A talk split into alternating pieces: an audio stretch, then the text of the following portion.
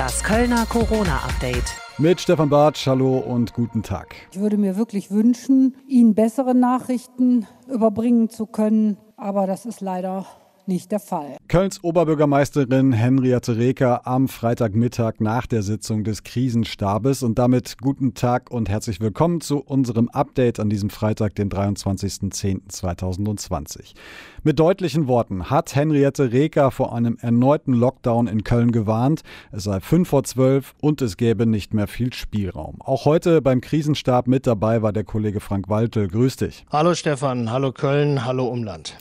Frank, wir haben lange Zeit an dieser Stelle nicht gesprochen und das hatte äh, Gründe, denn die Zahlen sind eigentlich äh, ja lange Zeit runtergegangen, es hatte sich lange Zeit entspannt. Jetzt gibt es diese ungewöhnlich deutlichen Worte von Frau Reker. Wie können wir die deuten? Naja, wir können sie so deuten, äh, dass sie die Lage wirklich ernst, sie sagte heute sehr ernst einschätzt. Das waren, wie du schon sagtest, ungewöhnlich klare Worte. Henriette Reker ist ja eher so in ihren Äußerungen zurückhaltend, etwas verhaltend, spricht gerne mal um die Ecke. Heute hat sie eine klare Botschaft transportiert. Also eindeutig zum Beispiel, es gibt nicht mehr viel Spielraum, es sei fünf vor zwölf, hat sie gesagt, ne? Ja, also viel Spielraum ist nicht mehr. Sie droht ja mit einem Lockdown Lockdown. Ähm, die Lage ist ernst, die Fallzahlen machen Probleme und es gibt ja auch die ersten Einschränkungen.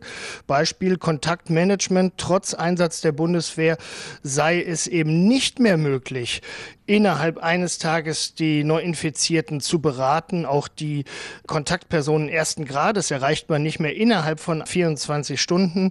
Das ist ein großes Problem. Beispiel Seniorenheime. Auch hier gehen die Fallzahlen wirklich sehr deutlich nach oben. Aktuell sind stadtweit über 70 Bewohner, aber auch über 70 Mitarbeiter an Covid-19 erkrankt. Ein Anstieg um fast 50 Prozent innerhalb einer Woche. Das gab es noch nie, sagt der Chef des ähm, Gesundheitsamtes. Und der sagt auch, generell steigen die Zahlen in Köln viel schneller als im Frühjahr. Ein exponentielles Wachstum. Mhm.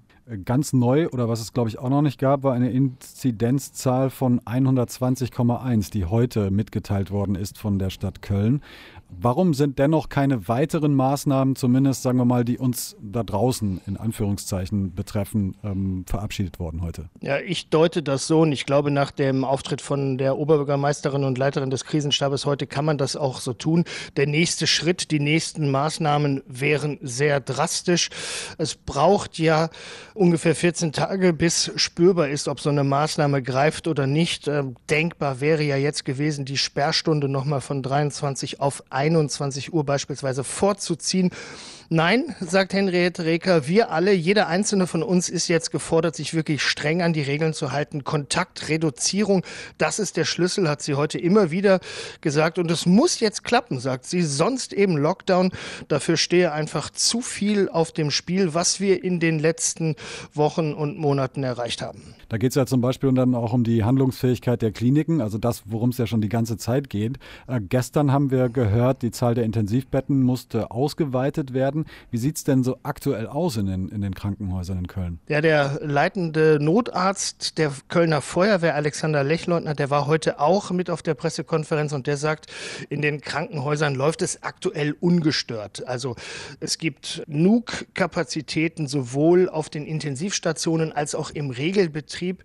Aber er sagt auch, das ist noch der Fall. Steigen die Fallzahlen weiter exponentiell an, so wie im Moment, dann drohen bald schon die ersten Einschränkungen Einschränkungen im Regelbetrieb der Kliniken.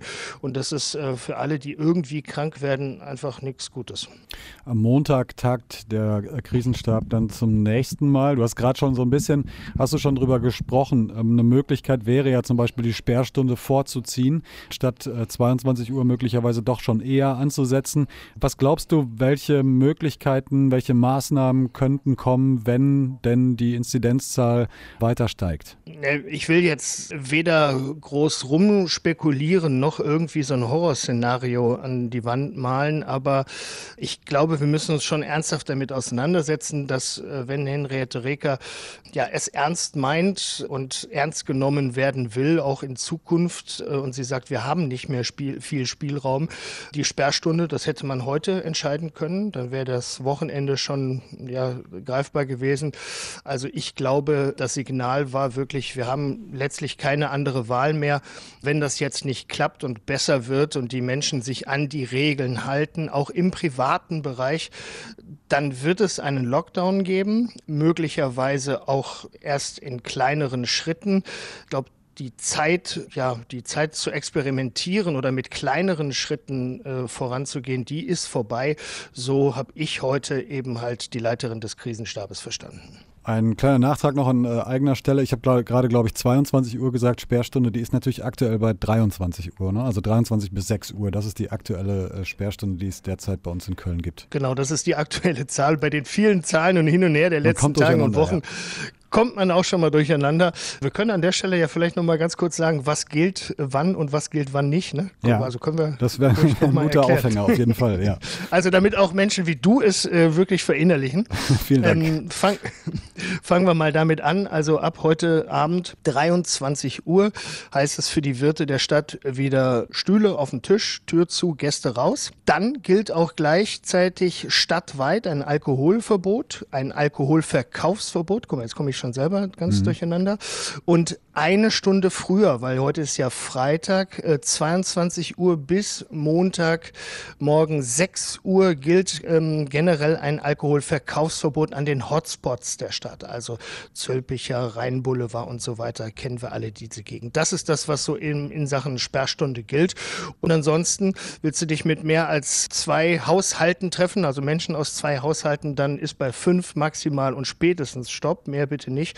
Und im privaten Bereich da gibt es keine Einschränkungen, aber heute haben wir so gehört, na, wenn du am Ende des Tages noch aufzählen kannst, mit wem du dich alles getroffen hast, also wirklich lückenlos, mhm. ähm, dann hast du dich zurückgenommen ausreichend und kannst beruhigt ins Bett gehen. Frank Waldwil war das mit den aktuellen Infos aus dem Krisenstab. Äh, vielen Dank bis hierhin und bis bald mal wieder. Ja, vielleicht auch nicht bis bald, weil dann würde es ja heißen, dass die Lage besser wird. Also nicht, dass ich nicht hier gerne auftrete, aber so können wir es auch mal sehen. Die Botschaft ist angekommen. Ich wünsche euch allen einen tollen Abend. Das Kölner Corona-Update.